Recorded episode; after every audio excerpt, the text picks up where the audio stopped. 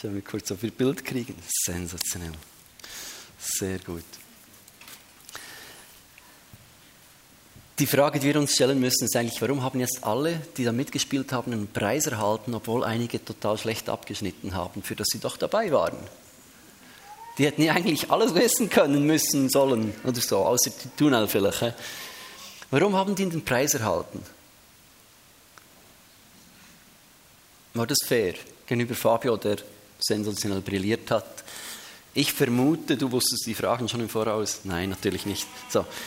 Warum kriegen die anderen einen Preis, wenn doch nur einer gewinnt? Nicht mal Fabio wusste alles. Auch der hätte eigentlich keinen Preis verdient, oder? Warum kriegen die einen Preis? Weil Pippo das versprochen hat. Der Preis, den sie erhalten haben, kam nicht aufgrund ihrer Leistung, sondern aufgrund des Versprechens. Und das ist ganz knapp zusammengefasst Römer 4. Der Preis aufgrund einer Verheißung. So. Wenn du das mit nach Hause nimmst, hast du ganz viel verstanden. Das ist die Argumentationslinie von Paulus in Römer 4, den er oben drauf setzt nach diesem Kapitel 1 bis 3, wo er eigentlich jedem um die Ohren haut, du hast eigentlich nichts verdient. Du hast total versagt. Jeder von uns ist Sünder, die Hosen runterlässt. Wir stehen alle mit abgesägten Hosen da und denken, meine Güte, alles nicht gut. Wir haben nichts vorzubringen vor diesem lebendigen Gott. Wir können nicht bestehen, wir haben nichts darzubringen. Wir, wir können nichts dazu tun zu unserer eigenen Gerechtigkeit. Das haben wir die letzten Male intensiv besprochen. Und im Gegensatz zu diesem Spiel, das wir jetzt gesehen haben, gäbe es vor Gott keinen einzigen Sieger, weil niemand von uns dieser Gerechtigkeit Gottes entspricht. Weil niemand von uns vor diesem lebendigen Gott und seiner Gerechtigkeit bestehen kann, weil jeder Mensch irgendwo seine Ecken und Kanten hat, weil jeder von uns, Paulus sagt es so, gesündigt hat. Und jetzt kommt Paulus und versucht etwas darzustellen und beantwortet diese Frage, wie können wir dann gerecht werden vor Gott? Ich möchte gerne beten, dass dieses Thema, wir sprechen heute stark über Gerechtigkeit und über Glaube, dass dieses Thema nicht nur als Sachinformation hier in den Kopf fällt, sondern dass dieses Thema Gerechtigkeit in unsere Herzen fällt, dass wir eine Offenbarung erhalten, was es bedeutet für meine eigene Identität, für meinen Stand vor Gott. Weil wenn dann nicht ein Vorhang fällt, wenn wir nicht Offenbarung kriegen durch den Heiligen Geist, wird es so eine theoretische Sache sein. Und wenn der Heilige Geist in unsere Herzen das spricht, wenn da wird eine Welt aufgehen und dafür bete ich, dass Gott das heute Morgen tut, was ich nicht tun kann. Jesus, ich danke dir, dass du gegenwärtig bist. Ich danke dir für deine Güte, für deine Treue. Ich danke dir für das, was du getan hast.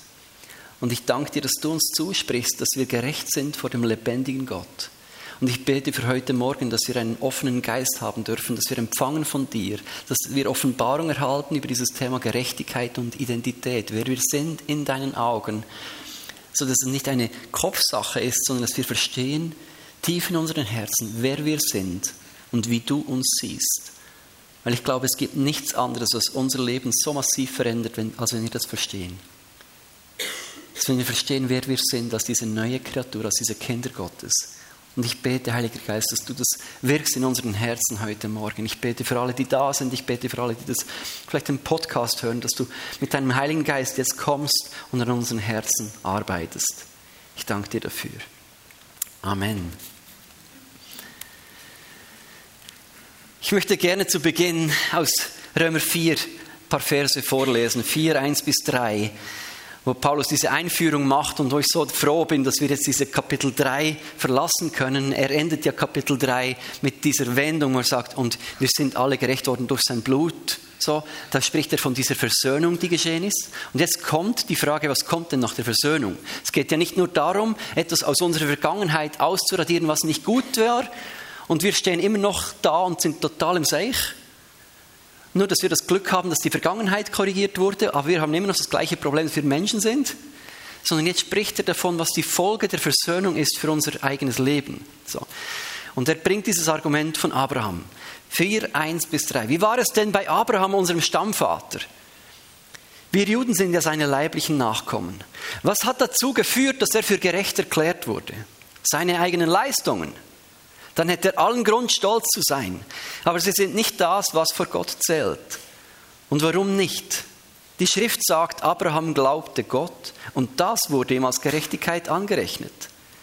Wenn jemand durch eigene Leistung für gerecht erklärt werden will, ist er wie ein Arbeiter, dessen Lohn auf der Grundlage des Geleisteten berechnet wird. Was er bekommt, bekommt er nicht aus Gnade, sondern weil man es ihm schuldet. Wenn hingegen jemand, ohne irgendwelche Leistungen vorweisen zu können, sein Vertrauen auf Gott setzt, wird sein Glaube ihm als Gerechtigkeit angerechnet. Denn er vertraut auf den, der uns trotz all unserer Gottlosigkeit für gerecht erklärt. Also Paulus bringt hier das Argument von Abraham vor, weil er sagt, ich, er versucht da die Juden zu überzeugen, die jüdischen Leser und Hörer seines Briefes, versucht er abzuholen und kommt mit dem Hammerargument, weil Abraham als Stammvater war das große Idol. Abraham und Mose, wenn sie was sagen, dann gilt es. Wenn sie was tun, dann gilt es. Und deswegen kommt er jetzt mit diesem Hammerargument, wo er aufzeigen will, dass Gerechtigkeit nie eine Frage der Leistung, der religiösen Umstände war, der religiösen Rituale oder was auch immer, haben wir im letzten Gottesdienst hier im September noch besprochen, den du sonst nachhören kannst als Podcast. So, er nimmt diesen Bild, dieses Bild von Abraham auf und zeigt, dass er als Begründer des jüdischen Volkes einen besonderen Stellenwert hat. Und Paulus zeigt eigentlich, dass das mit mit dem Evangelium, Gerechtigkeit aus Glaube, Rettung aus Glaube, dass es nicht eine neue Idee vom Neuen Testament ist, sondern dass es schon in der Grundlegung des israelitischen Volkes gelegt war. Bevor es ein jüdisches Volk gab, bevor es ein Volk und eine Gesetzgebung gab, bevor es irgendwas gab, ganz am Anfang sprach Gott schon zu Abraham, sagt, ich spreche dich gerecht dir wird Gerechtigkeit zugerechnet, weil du glaubst. Bevor er beschnitten war, bevor er ein Gesetz hatte, bevor irgendetwas war, zu Beginn, voraus, wurde Gerechtigkeit gesprochen. Und da will Paulus sagen, das Neue Testament, Jesus, das Evangelium, ist keine neue Idee, sondern die Erfüllung dessen, was mit der Volksgründung Israels anfing. Es begann alles mit Glauben und es muss alles mit Glauben enden. Das ist so das, was Paulus da versucht darzustellen. Wir möchten heute Morgen ein paar Dinge über Gerechtigkeit anschauen, ähm, weil ich glaube, es ist das große Thema auch im Römerbrief, in den ersten Kapiteln, wo Paulus darüber spricht, über dieses Wort Gerechtigkeit, die Kaiosyne auf Griechisch. Es gibt ganz viele verschiedene Bedeutungen, aber für heute Morgen lass uns mal auf zwei uns fokussieren. Denn was ist damit gemeint, wenn Paulus darüber spricht? Das erste, was wir gelesen haben in Vers 3, heißt es, die Schrift sagt, Abraham glaubte Gott und das wurde ihm als Gerechtigkeit angerechnet. Abraham glaubte Gott und das wurde ihm als Gerechtigkeit angerechnet. Zugerechnet. Das ist ein Bankbegriff, den Paulus hier braucht. Das ist eine Gutschrift. Er sagt, du kriegst einen Scheck jetzt Allversöhnung könnte sagen, ja Halleluja, alle Menschen kriegen diesen Scheck, alle kommen in den Himmel. Und da macht Paulus dann ganz kleine Unterschiede. Aber er sagt, es ist eine Gutschrift, die jeder von uns erhält, die wir glauben. Ein Scheck von Jesus. Eine Zurechnung, die wir in Anspruch nehmen dürfen. Und dieses kleine Detail, das Paulus da bringt, dass er eben nicht sagt, das ist eine automatische Gutschrift, die einfach auf jedem Konto des Menschen einfach so erfolgt. Egal, ob du glaubst oder nicht, ob du mit Jesus leben willst oder nicht, es gibt einfach eine Gutschrift auf deinem Konto und dann kommst du später in den Himmel und alles ist gut und Gott hat dich einfach so lieb. Das ist eigentlich ganz böse und grob Allversöhnung zusammengefasst. Und manchmal wünschte ich mir fast, es wäre so. Wenn wir mit Menschen sprechen, die unsere Freunde sind, die Jesus nicht kennen und nicht kennen wollen, wünsche ich mir manchmal, es wäre so. Das ist eine Gutschrift und alles ist gut und wir müssen gar nicht mehr darüber sprechen. Aber ich glaube, dieses Detail ist so wichtig, weil es im Kern für uns alle als, und auch als Kirche ein ganz zentraler Punkt ist unseres Glaubens. Denn wenn jeder Mensch automatisch diese Gutschrift erhält, diese Gerechtigkeit als Scheck von Jesus einfach zugesprochen, sagt, okay, gut geschrieben, alles egal, was du jetzt machst und was du glaubst, spielt keine Rolle, dann frage ich mich, was machen wir dann noch hier als Kirche? Das ist die Existenzbegründung der Kirche Jesu Christi. Ist, wir sind noch da, weil wir einen Auftrag haben. Sonst könnten wir uns alle wegbeamen lassen und dieses Elend könnten wir uns sparen, oder? Wäre nicht mehr nötig. Warum lässt Gott zu, dass seine Kinder noch leiden müssen, Krankheiten ertragen, Kriege erdulden, verfolgt werden? Warum lässt Gott es zu? Dass seine geliebten Kinder, die er so sehr liebt, dass er seinen eigenen Sohn gab, dass die noch leiden müssen, dass die Dinge aushalten müssen, dass sie Verheißungen noch nicht sehen, weil er möchte, dass andere auch noch Kinder werden, die noch nicht Kinder sind. Das ist der einzige Grund, die einzige Existenzbegründung für uns als Kirche, sonst können wir hier den Laden schließen, wenn wir nicht mehr den Auftrag haben, Menschen von Jesus zu erzählen, weil es ja nicht nötig ist, weil alle sowieso in den Himmel kommen. Kleine, aber wichtige Finesse, die da Paulus beschreibt, wo er sagt, schau mal, das ist ein Scheck, den du erhältst von Jesus. Und ein Scheck, den hast du vielleicht aber die Gutschrift kommt erst, wenn du den einlöst. Und das ist das, was Paulus beschreibt mit dem Glauben. Wo er immer wieder betont, Gerechtigkeit kommt aus Glauben. Nicht Gerechtigkeit kommt automatisch, sondern Gerechtigkeit ist denen zugesprochen, die glauben. Also wer diesen Scheck von Jesus annimmt, Warum haben die im Spiel diesen Preis erhalten? Weil sie den Preis angenommen haben. Was wird diese Schock in ihrem Leben bewirken, wenn sie das jetzt zu Hause ins Regal stellen? Dann wird sie grau und nicht mehr gut. Oder die Kinder werden sie finden und vorher essen. So. Das ist dieser Preis, wenn du sagst, danke Jesus für diesen Scheck. Ich bin dankbar, Fabio, dass du interveniert hast. Schau mal, aber wir kriegen doch noch was, oder die anderen zumindest. Das ist der Auftrag von uns als Kirche, zu sagen, Jesus, die haben auch noch was zugute. Diesen Check möchten wir sehen bei unseren Freunden, bei unseren Nachbarn. Darum machen wir nächste Woche diese Open Heaven Days und Dorfgottesdienst, weil wir sagen, das sind Menschen in unserem Freundeskreis, das sind Nachbarn und Freunde, die, die diesen Check noch nicht eingelöst haben, der jedem Menschen zusteht, aber nicht jeder Mensch hat ihn eingelöst im Glauben. Dann Gott, Du hast was versprochen. Aufgrund deines Versprechens fordere ich diesen Preis für mein Leben. Und da wird diese Gutschrift freigesetzt, von der Paulus da spricht beim Thema Gerechtigkeit. Das ist wie, ein, wie ein Scheck angeboten, was da kommt. Ich bringe das Bild vom Stabhochsprung. Es hinkt ein bisschen, weil beim Stabhochsprung ist so eine einmalige Leistung, die erbracht werden muss. Aber das Bild ist ja eine geforderte Messlatte, die es zu überspringen gilt. Und da spricht Paulus ein bisschen davon in Römer 1 bis 3, wo er sagt, das ist ein Standard gefordert von uns als Menschen. Dieses, dieser Standard ist Gerechtigkeit, Vollkommenheit. Und er sagt, und jeder Mensch, egal wie gut du bist, kann diese Gerechtigkeit nicht erfüllen, weil all das Gute, was du tust, entspricht ja nur dem Standard. Also alles, was nicht genau dem Standard entspricht, schadet deiner Gerechtigkeit. Da, damit ist jeder von uns ungenügsam, ungenügend, unzureichend, unfähig. Diese Latte ist für uns alle zu hoch gesetzt und wir könnten fragen, ja, ist denn Gott unfair, dass er diese Latte so hoch setzt? Wenn er sie tiefer setzen würde, würden es zumindest einige dann schaffen. Wir sagen, nein, es liegt ja nicht an der Fairness Gottes, sondern an der Sündhaftigkeit von uns Menschen, an der Schuld von uns allen, dass wir Dinge nicht erfüllen, die eigentlich dem Standard entsprechen würden. Und das, was Paulus sagt mit Zurechnung, ist eigentlich, als würde Duplanty, dieser Stabhochspringer, der da Weltrekorde äh, schmeißt, einen nach dem anderen, würde er uns auf die Schulter nehmen und sagen, ich weiß, du, magst, du kannst da nicht drüber. Wahrscheinlich, kann jemand von euch Stabhochspringen? Schon mal, wer hat das schon mal ausprobiert? Niemand. Also wir würden wahrscheinlich nicht mal zwei Meter schaffen. Ich glaube, wenn ich da Anlauf nehme, so, hätte ich die Stange hier, dann hinten wieder raus. Keine Ahnung, wie das funktioniert. Das würde übel aussehen. Ich möchte die Bilder gar nicht sehen. Ähm, und da kommt dieser Weltrekordhalter und sagt, ich weiß, dass du das nicht schaffst. Setz dich auf meine Schulter. Und das, was Glaube macht, ist, er klammert sich an Jesus. Glaube ist der Verzicht, den eigenen Versuch zu wagen. Glaube ist der Verzicht, diese Stange zu nehmen und zu sagen, ich gebe mir einfach ein bisschen Mühe. So einen Meter schaffe ich schon. Es gibt sicher andere, die weniger hochkommen.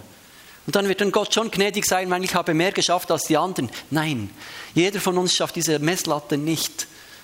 Und Glaube sagt, ich erkenne an, dass ich das selber nicht schaffe.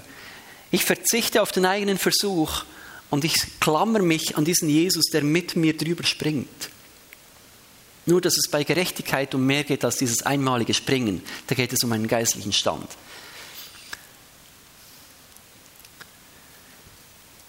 Also wir haben diese zugerechnete Gerechtigkeit. Ohne dein Zutun. Einfach so.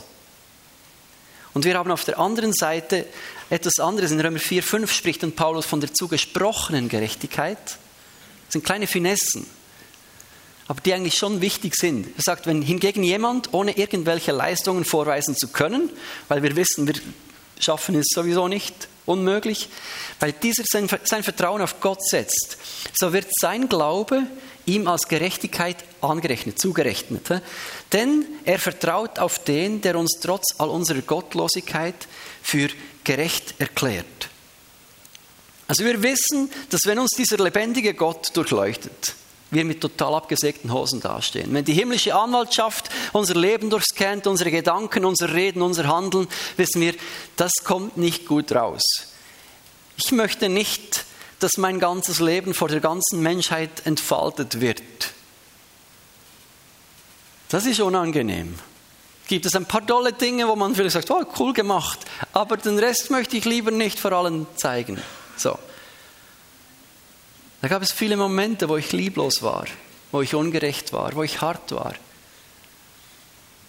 Gibt es so viele Momente im Leben, wo ich Menschen unfair, egoistisch behandelt habe und so weiter. Ich denke, komm, nicht drüber sprechen. So. Und ich weiß, da stehen wir dann ganz, ganz schlecht da.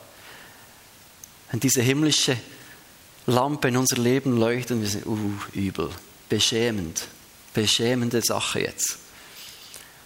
Und wir stehen so mit zitternden Knien eigentlich vor diesem Richterstuhl Gottes und hören das Urteil des lebendigen Gottes über dir und mir, wo er sagt, du bist gerecht. Ich was? Ich schau noch mal hin. So. Und Gott spricht über dir und mir, du bist gerecht. Das ist diese, dieser Zuspruch, als wenn wir das Bild nehmen vom Stabhochsprung oder Kampfrichter sagt, ich habe deinen Sprung gesehen auf den Schultern dessen, der über die Latte gesprungen ist. Und ich erkläre den Sprung für gültig. Die zugerechnete Gerechtigkeit ist, ich klammer mich an Jesus und nehme in Anspruch, dass das, was er gemacht hat, für mich gilt. Nicht ein bisschen, nicht manchmal, nicht punktuell, sondern immer dass seine Gerechtigkeit meine ist. Das ist mein Glaube, daran klammere ich mich, weil ich habe nichts anderes vorzuweisen. Ich verzichte darauf, meine Stange zu ergreifen und sagen, ich springe trotzdem noch ein bisschen. Sondern ich klammere mich an Jesus, sage, es, es muss, das ist die einzige Option, ich klammere mich an ihn. Und die zugesprochene Gerechtigkeit ist da der Moment, wo Gott sagt, ich sehe dein Klammern an meinen Sohn und ich erkläre den Versuch als gültig. Das sind zwei Rechtsbegriffe. Und ich möchte, dass es ganz tief in dein Herz sacken lässt. Die Gerechtigkeit, die Jesus erlangt und gezeigt hat, gilt dir, wenn du glaubst, wenn du dich an Jesus klammerst. Und da steht hier, dass Gott dich für gerecht erklärt, dass der lebendige Gott über dir ausspricht, der Versuch mit Jesus ist gültig. Das ist wie ein doppeltes Siegel unserer Gerechtigkeit. Dass wir nicht denken müssen, reicht das wirklich, wenn ich mich jetzt an Jesus klammere? Reicht es, wenn ich morgen wieder was Liebloses sage? Reicht es, wenn ich wieder einen Fehler mache? Reicht es? Und der lebendige Gott versiegelt diese Gerechtigkeit damit, dass er sagt, es reicht. Du bist gerecht. Und er spricht dir das zu. Du bist gerecht. Auch wenn du heute Morgen deinen Partner oder deine Partnerin angemotzt hast, wenn du lieblos warst zu deinen Kindern, so, du bist gerecht gesprochen. Nicht, weil du alles gerecht machst, nicht, weil du alles gut machst, nicht nur wegen dem, was hinter dir war, sondern diese Gerechtsprechung ist vorlaufende Gnade ebenfalls. Wo Paulus auch sagt, ja, sollen wir jetzt weiter sündigen? Natürlich nicht, selbstverständlich nicht, aber es gilt. Es gilt, dieser Versuch von Jesus gilt, er ist gültig.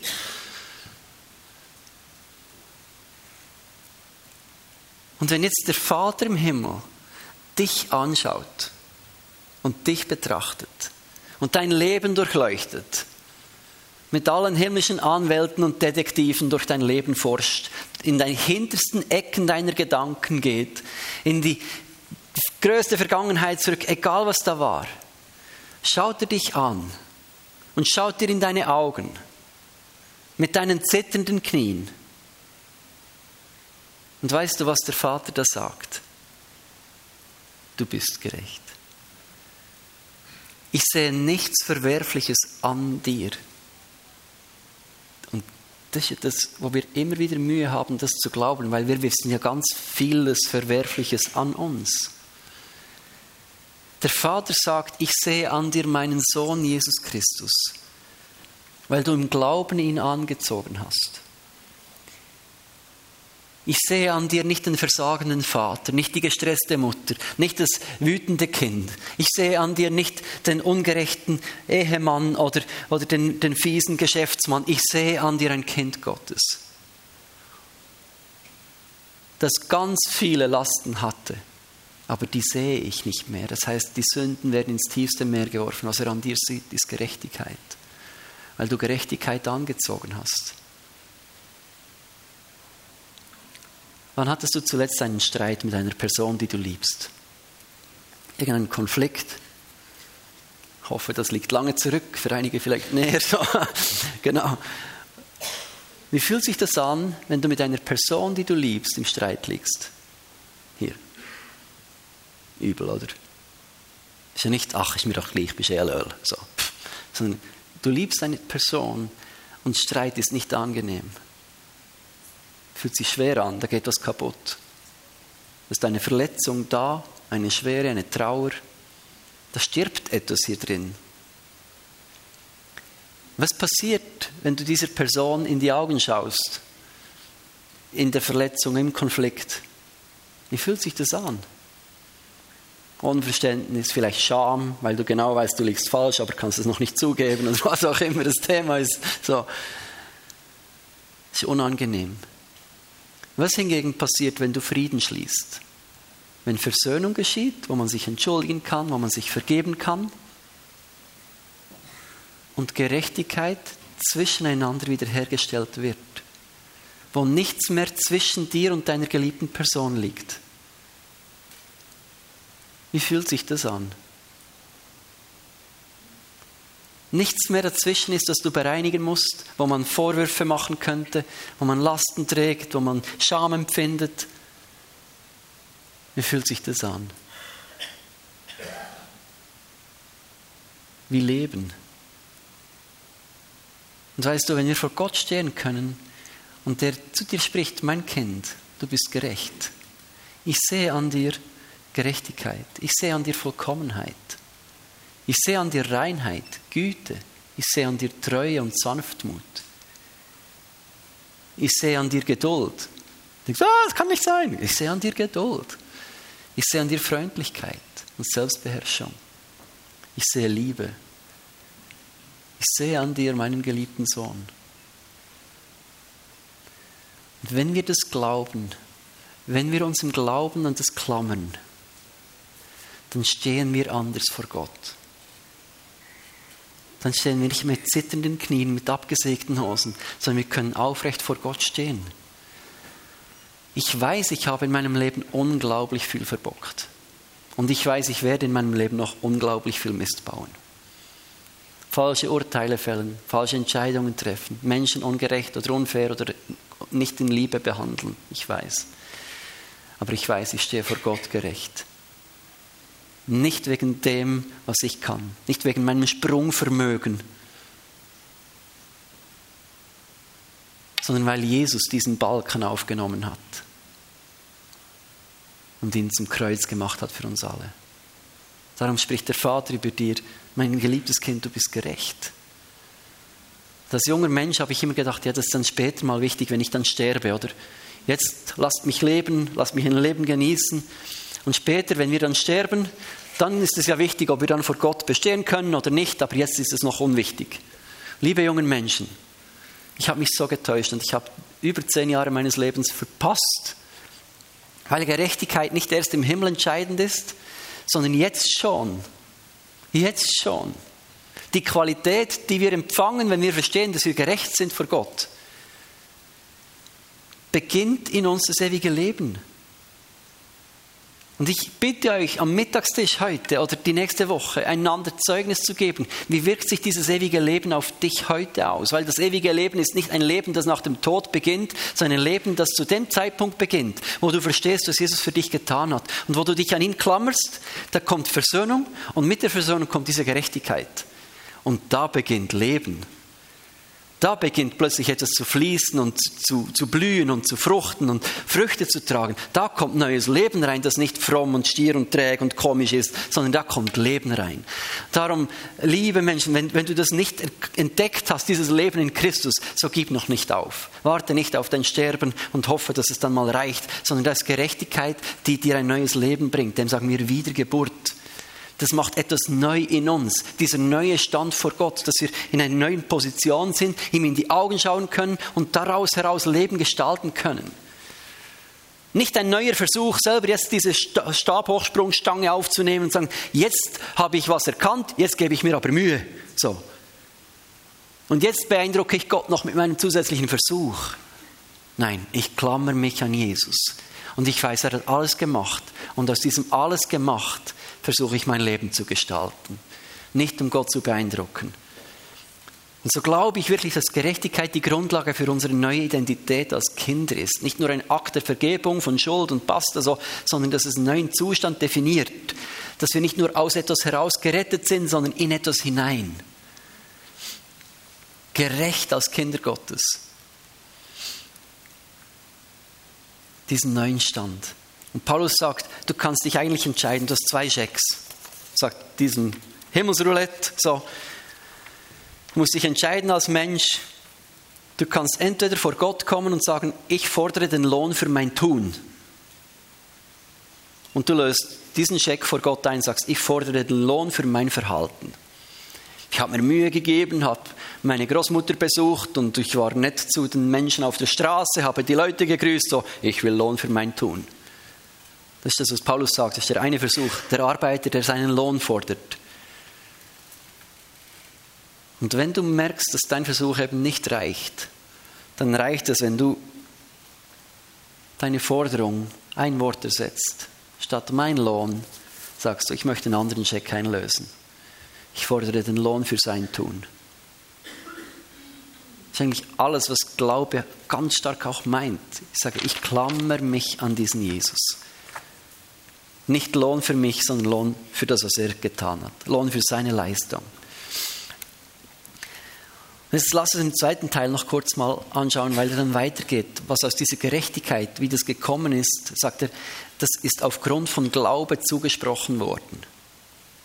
Eben nicht durch Leistung, nicht durch Gottesdienstbesuche, nicht durch die stille Zeit, Bibellese, nicht durch deine Mitarbeit in der Kirche, nicht durch die Taufe oder Beschneidung oder was auch immer, sondern durch Glaube allein. Sola fide. So was beschreibt Paulus bei Abraham, bei seinem Glauben. Das erste ist, Abrahams Glaube heißt, Abraham glaubte, obwohl es nichts zu hoffen gab. Ich stelle mir das immer wieder vor, wie dieser alte, hochbetagte Abraham und Sarah wahrscheinlich mit dem Rollator da durch die Wüste gekugelt sind also und, und miteinander mit Schmunzeln auf den Backen darüber gesprochen haben, dass Gott ihnen ein Kind verheißen hat. Oder ich weiß auch nicht genau, wie das lief.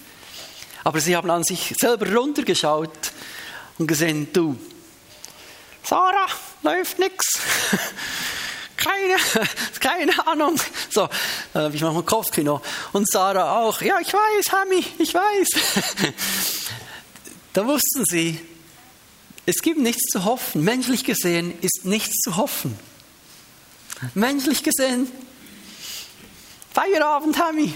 Ja, Sarali. So, ich, es gab nichts zu hoffen. Beide waren zu alt, es war schlichtweg nicht mehr möglich. Und das Spannende ist, dass sich Glaube dann zeigt und meistens dann zeigt, wenn es eben nichts mehr zu hoffen gibt. Weil wenn alles noch möglich ist, brauchst du nicht wirklich Glaube.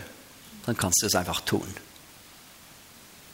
Wenn du im Coop ein gutes Stück Fleisch kaufen willst und du hast 50 Stutz im Portemonnaie, brauchst du nicht Glaube, dass es möglich ist. Dann gehst du ins Coop, holst das Stück Fleisch, und hoffst vielleicht, dass es die 50 Stutz reichen und dann zahlst du das Stück Fleisch. Wenn du aber nichts im Portemonnaie hast und einen guten Rehrücken bei Eli essen willst, so, dann brauchst du Glaube. Oder? Glaube ist da, was nichts zu hoffen gibt. Das Zweite, was Abraham hatte, ist, er verschließt die Augen nicht. Das ist für mich ganz ein wichtiger Punkt für uns heute Morgen. Er hat die Augen nicht verschlossen. Und wir neigen ja dazu, im Bild von Abraham und Sarah an, unser, an uns runterzuschauen, in unser Leben reinzuschauen und sagen, da ist nichts zu hoffen. Und dann gibt es zwei Möglichkeiten im Umgang mit dieser Verheißung. Also Gott verspricht ihnen, du wirst ein Vater vieler Völker. Ich werde dir die Erde als Erbe geben. Hat eine unglaubliche Verheißung und eine Hoffnung. Und dann sieht er an sich runter und merkt, Vierabbe, da geht nichts. Wie soll das geschehen? Und oft sehe ich zwei Möglichkeiten, wie wir als Menschen damit umgehen, diesen Schmerz und diese Spannung auszuhalten. Wir haben eine große Verheißung, große Versprechen Gottes, vielleicht Heilung und Hoffnung und was auch immer über deinem Leben. Du siehst diese Verheißung und dann siehst du die Realität. Die eine Möglichkeit, diesen Schmerz zu ignorieren oder diesem Schmerz auszuweichen, ist, dass wir unsere Augen verschließen vor der Realität. Sagen, Gott hat mir versprochen, dass ich gesund bin, aber ich bin eigentlich krank. Also ich verschließe die Realität vor meiner Krankheit und ich spreche einfach aus, dass ich gesund bin. Gott hat nie einen Glauben von uns verlangt, der die Realität ignoriert. Glaube heißt nicht, Dinge schön zu reden, die nicht schön sind. Glaube heißt nicht, Dinge zu ignorieren, die total im Argen liegen. Abraham konnte an sich runterschauen und sagen, das ist nicht gut. So ist es nicht möglich. Ich habe eine andere Versprechung, eine andere Verheißung.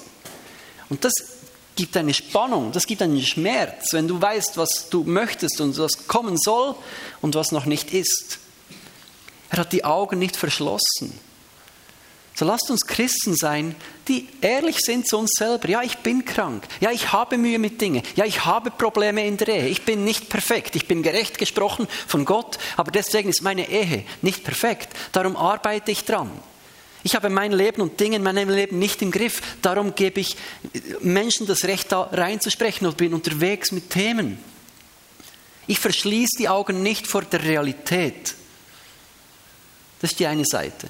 Das andere ist, dass wir sagen können, ach, ich sehe die Realität und das Versprechen war wahrscheinlich anders gemeint oder nur geistliches Bild oder was auch immer und du gibst die Verheißung auf. Und ich glaube, beide Pole sind nicht gesund, sondern lass uns dort in diese Spannung bleiben, dass wir die Verheißungen Gottes, die Versprechungen des Vaters wirklich umarmen und sagen, ich halte daran fest. Dinge, die dir Gott zugesprochen hat, behalte ich in meinem Herzen, auch wenn es schmerzt, weil das jetzt noch nicht so ist, wie es versprochen ist. Ich halte daran fest. Das oberste Ziel ist nicht dem Schmerz auszuweisen, sondern sich am Vater zu klammern. Und das hat Abraham gezeigt. Er hat die Augen nicht verschlossen vor der Realität, die nicht wirklich gut war. Die Ausgangslage war echt schlecht für ihn. Er hat sein Vertrauen auf Gott gesetzt. Das heißt, er hat Gottes Zusage nicht in Frage gestellt. Er hat diese Hoffnung nicht aufgegeben. Er war beharrlich. Und das ist auch das, was ich glaube, immer wieder fordert. Es ist ja ganz einfach, wenn Gott sagt, wenn dir Gott ein Versprechen gibt und er sagt, danke Jesus und tack, und dann ist es erfüllt. Das braucht ja nicht wirklich Glaube. So ein bisschen, oder? Aber die Dinge, die Gott dir verspricht und die lange nicht kommen, die Geduld brauchen, wo du warten musst, wo alles entgegen dem läuft, was dir versprochen ist, hat Abraham einen Glauben gehabt und ich habe mich, halte mich fest am Vater. Er wusste auch nicht, wann das kommt und wie das kommt, hat auch einen Versuch mit der Magd ge gemacht, das kam gar nicht gut raus, oder? Dumme Idee. Aber er hat Gott beim Wort genommen und gesagt, du, du hast mir irgendein Volk versprochen habe noch versucht, das irgendwie selber in Erfüllung zu bringen, ging auch nicht und am Schluss gemerkt, das Einzige, was ich kann, ist wie kapitulieren, ohne aufzugeben. Kapitulieren und sagen, Gott, es ist deine Sache, aber ich nehme dich beim Wort. Das heißt, er wusste, dass Gott die Macht hat, alles zu tun und auch alles tun wird, was er versprochen hat. Das ist die Grundlage, worauf sich unser Glaube klammert an Jesus. Und zuletzt, zuletzt heißt es, und Abraham ehrte Gott, mit seinem Vertrauen.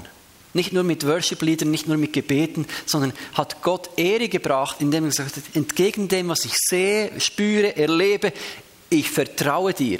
Und da kommt dieser Isaac auf die Welt und die erste Frage ist, bist du bereit, ihn zu opfern? Und Abraham ehrt Gott und sagt, ich bin bereit, auch diese Verheißung wieder loszulassen, weil die Beziehung zu dir ist mir wichtiger als die Verheißung selber. Das finde ich so tief bei Abraham. Er ehrte Gott mit seinem Vertrauen.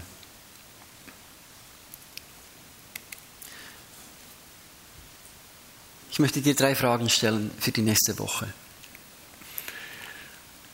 Vielleicht nimmst du die mit oder schreibst die auf. Wir schicken sie auch noch mit Infomail und im Chat.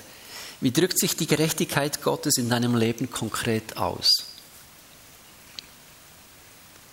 Ich lade dich ein, mal in einer stillen Zeit, bei einem Spaziergang oder im Gebet mal darüber nachzudenken. Was hat es auf mein Leben für eine Konsequenz, wenn ich glaube, dass ich vor Gott gerecht bin? Was hat das für eine Auswirkung in mein Denken, in mein Sprechen, in meine Art, wie ich Beziehungen pflege, wie ich mein Leben gestalte? Was hat die Gerechtigkeit Gottes für eine Auswirkung und Konsequenz? Nicht mit ich muss jetzt, nicht ich sollte, sondern wo siehst du Auswirkungen von diesem Zuspruch, du bist gerecht? Die zweite Frage, wie würdest du den Inhalt deines Glaubens beschreiben? Abraham wusste, an was er sich festhält, an einer Zusage, an einem Versprechen des Vaters. Glaube ist nicht nur ein Fühlen von einer Gegenwart Gottes, sondern Glaube basiert auch auf Überzeugungen, auf Inhalten. Wie sollen wir glauben, wenn wir nicht wissen, was wir glauben? Wie sollen wir etwas festhalten, wenn wir nicht wissen, was wir festhalten? Wie sollen wir etwas einfordern, wenn wir nicht wissen, was wir einfordern sollen, dürfen, können?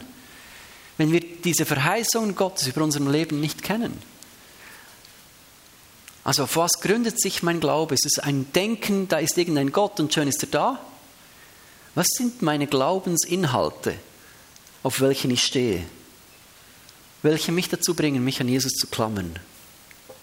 Und die dritte Frage ist, wie kannst du heute oder morgen oder die nächste Woche Gott mit deinem Glauben die Ehre geben? Vielleicht kannst du diese Frage auch an Gott weiterreichen, sagen, wie kann ich dich ehren und dir meinen Glauben zeigen? Das ist eine mutige Frage, die du stellen wirst, kann ich dir sagen. Weil du wirst vielleicht Dinge hören, was du tun kannst, sollst. Jemanden anrufen, irgendwas tun, irgendwas geben, irgendwas machen, irgendwo sein, auf was verzichten. Wie kannst du Gott mit deinem Glauben die Ehre geben? Wir möchten jetzt in eine Zeit gehen, wo wir miteinander vor diesen Gott kommen und ihn feiern. Ich habe versucht, an diesen zwei Themen Glaube und Gerechtigkeit ein bisschen zu kratzen. Im Wissen, das ist Oberfläche, Oberflächenarbeit. Zeit geht schnell vorbei. So, meine Einladung, wir haben begonnen zu kratzen.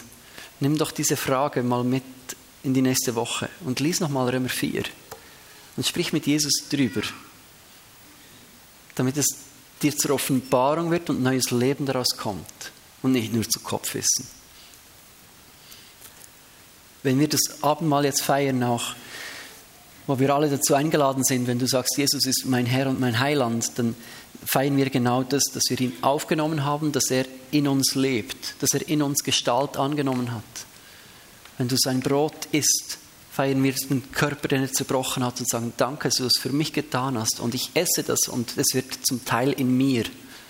Es geht über in mein Fleisch. Das ist eine Inkarnation, eine Fleischwerdung dessen, was Jesus gemacht hat, wird in, bekommt in mir Gestalt. Wenn wir den Traubensaft trinken, empfangen wir sein Blut, das er vergossen hat. Das ist eine Inkarnation. Es, ist, es geht über in unser Fleisch und Blut. Sagen, danke für das, was du getan hast, dass ich in dein Bild verwachse. So sei eingeladen. Wir möchten auch in dieser Zeit auch Gebet anbieten. Es werden einige Leute hinten mit Badge stehen, wo wir auch füreinander beten möchten. Ich empfinde auch über dem heutigen Morgen, dass Gott auch das Thema geistlichen Minderwert auch durchbrechen will. Wo wir oft denken, ja, die anderen sind besser, das sind die Heiligen oder, oder wenn ich so wäre, dann wäre es gut. Und wir sind so fokussiert auf unsere Fehler, dass wir manchmal Mühe haben, seine Gerechtigkeit zu empfangen und zu glauben. Weil ich, wenn ich am Morgen aufstehe, sehe ich den verpennten Kopf von mir selber. Es ist manchmal schwierig zu glauben, dass Gott diesen Menschen da im Spiegel am Morgen wirklich gern hat. Dass dieser verpennte Typ im Spiegel wirklich gerecht vor Gott ist. Mit Mundgeruch und komischer Frisur und so dicken Augen. So. Und schon da spricht Gott. Du bist gerecht. Und ich glaube, es wird da wirklich einen Durchbruch immer wieder brauchen. Es geht uns so einfach, gell, die geistlichen Helden auch hochzuheben, sagen, wow, ist krass, was die erleben, was die tun, was der macht, so. Und dann für uns selber zu glauben, dass wir, jedes Einzelne von uns, vor Gott völlig gerecht ist. Ja, ich bin halt weniger oder ich mache das halt weniger oder ja, immer dieses Abwertende. Und ich glaube, dass Jesus da heute etwas durchbrechen will in unserem Leben, weil wir schmälern damit das, was Jesus für uns getan hat. So lasst uns doch miteinander aufstehen, auch damit ihr gut rauskommt zum Abendmahl. Aber wenn du merkst, hey, ich brauche einen Durchbruch, ich brauche Heilung, ich brauche eine Berührung oder ich brauche Ermutigung, dass ich im Glauben festhalte, auch an Themen, wo ich dran bin, lass unbedingt für dich beten, das hat, das hat wirklich mega Kraft. Und Jesus, wir danken dir, dass wir vor dich kommen dürfen. Als Kinder, die wissen, dass jeder eigene Versuch im Scheitern endet, dass wir keine Chance haben, dass wir nichts vorzuweisen haben. Aber weil wir uns an diesen Jesus klammern, haben wir alles geschafft. Gilt dieses, es ist vollbracht. Nicht einmalig über unserem Leben, wo wir Dinge bereinigen und sagen, jetzt ist alles geklärt in meiner Vergangenheit, sondern wir proklamieren dieses, es ist vollbracht über unserem ganzen Leben. Ich proklamiere, dass es ist vollbracht über deine Vergangenheit, über deine Gegenwart und über deine Zukunft. Was Jesus getan hat, hat er vollbracht für das, was noch auf dich zukommt. Damit du siegreich deine Beziehungen gestaltest, damit du siegreich in deinem Leben unterwegs bist mit Jesus, nicht um Gott zu beeindrucken, sondern weil du ihm schon gefällst, kannst du als Kind Gottes andere Entscheidungen treffen. Weil du ihm schon gefällst, musst du nicht mehr ihn beeindrucken, sondern kannst als geliebtes Kind in seinen Fußstapfen folgen. Und ich bete, Jesus, heute Morgen, dass du diesen geistlichen Minderwert, der uns immer wieder einspricht, dass Gerechtigkeit so punktuell vielleicht mal kurz gilt, wenn wir das gerade fühlen, ich bete, dass du es brichst. Und ich bete, dass du Durchbrüche schenkst, dass wir diesen Jesus umklammern können und erleben dürfen an Leib, Seele und Geist, wie wir mit Jesus diese, diese Messlatte der Gerechtigkeit bei weitem überspringen und nicht nur einmalig, sondern in einen neuen Stand versetzt werden vor dir und als Kinder in deine Augen sehen können, ohne uns schämen zu müssen, ohne uns irgendwo verstecken zu müssen wie Adam und Eva, sondern dass wir in deine Augen sehen und vor dir bestehen können, weil wir gerecht sind und dass diese Gerechtigkeit unser Handeln definieren wird für die Zukunft. Ich danke dir, Jesus. Und so beten wir für Freisetzung, auch von Lügen, die unser Denken und unseren Glauben prägen. Uns zugesprochen wurde, du reichst nicht. Oder wehe, du machst mal einen Fehler, dann ist deine ganze Gerechtigkeit wieder in Frage gestellt. Wir brechen diese Lüge, weil deine Gerechtigkeit geht über einen Fehler hinaus. Deine Gerechtigkeit, die du errungen hast für uns, ist eine ewige Gerechtigkeit, die jetzt nicht nur reicht, wenn ich von nun an keine Fehler mehr mache, sondern die wird mir angezogen und die bleibt. Und dafür danke ich dir und das entspannt mich als Kind von dir. Danke dir, Jesus, in deinem Namen. Und ich danke dir für dein Blut, das du vergossen hast, das wir da empfangen mit dem Traubensaft. Und ich danke dir für deinen Leib, den du zerbrochen hast und damit der Gerechtigkeit ein für alle Mal Genüge getan hast, Jesus. Wir danken dir dafür. Amen.